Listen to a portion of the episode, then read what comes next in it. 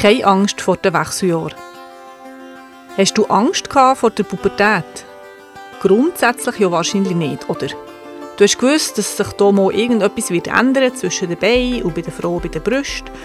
Aber so richtig Schiss haben wir wohl nicht von dieser hormonellen Umstellung. Warum also fürchten wir uns vor den Wechseljahren? Du hörst Naturheilpraktisch, der naturheilkundliche Podcast mit mir, der Nadja Rödlisberger. Ich bin eidgenössisch diplomierte Naturheilpraktikerin und nehme dich heute mit auf eine Reise zu den Wechseljahren. Warum machen wir uns so viel Sorgen um die Wechseljahre? Sie sind immer noch ein Tabuthema.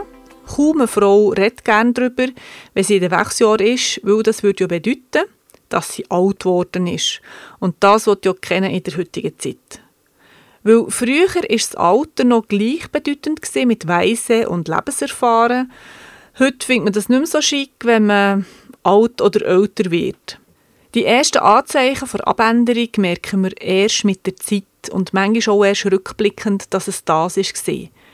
Zum Beispiel können die Menstruationszyklen kürzer werden, von einem vorherigen vielleicht 28, 29 Zyklus auf 25 runterfallen. Oder eine Blutung kann anders sein von einem Zyklus zum anderen. Es kann aber auch wieder Zyklen geben, die sind wie vorher.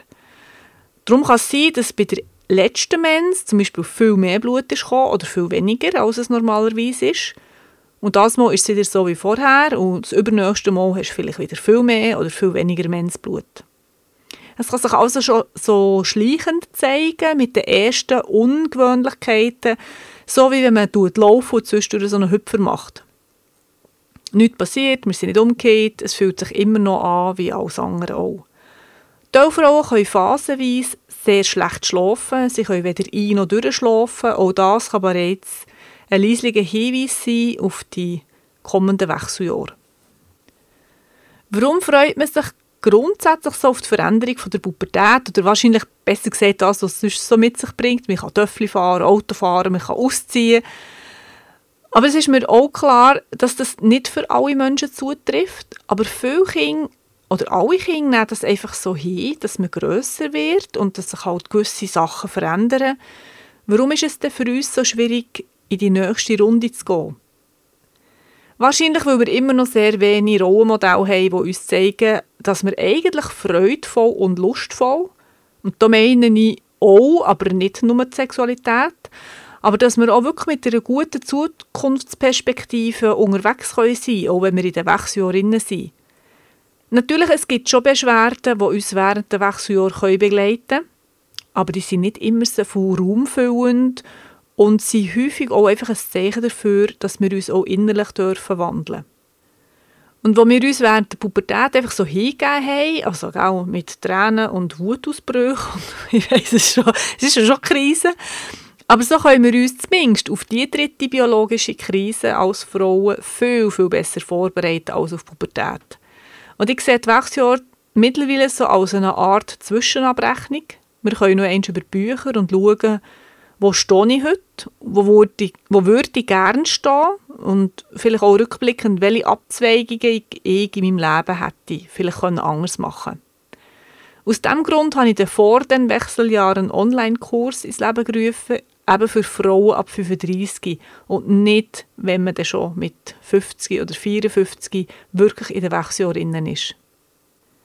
Wir dürfen sehen, welche Stationen im Leben ausschlaggebend sein können für eher milde oder vielleicht auch etwas strengere Wechseljahre. Und wenn du Hilfe aus der Pflanzenheilkunde möchtest haben, bekommst du das natürlich auch.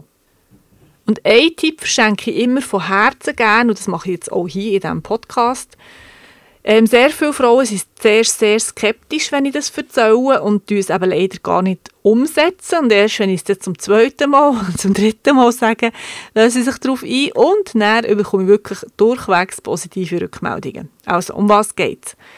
Viele Frauen haben während der Wechseljahren nächtliche Hitzewallungen. Sie erwachen zum Teil mehrmals in der Nacht und müssen das T-Shirt wechseln, weil das komplett durchgeschwitzt ist. Ist natürlich sehr mühsam und logischerweise leidet sehr die Schlafqualität darunter und natürlich auch das Nervenkostüm durch den Tag.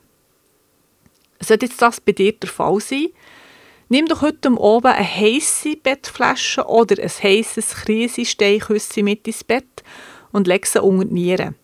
Die Nieren befinden sich am Rücken links und rechts von der Wirbelsäule unter der letzten Rüppe.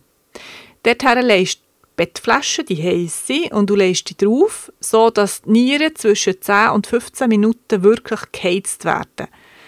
Das klingt sehr paradox, es hat aber eine energetische Bewandtnis. Wenn die Nieren wärmer haben, haben sie mehr Energie. Und wenn die Nieren mehr Energie haben, dann verlieren sie eben das Wasser nicht über die Haut, sondern können es im Körper behalten.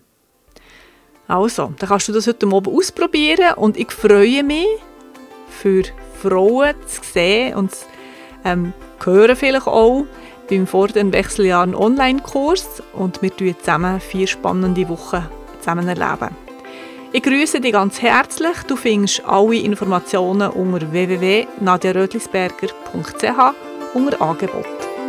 Viel Vergnügen!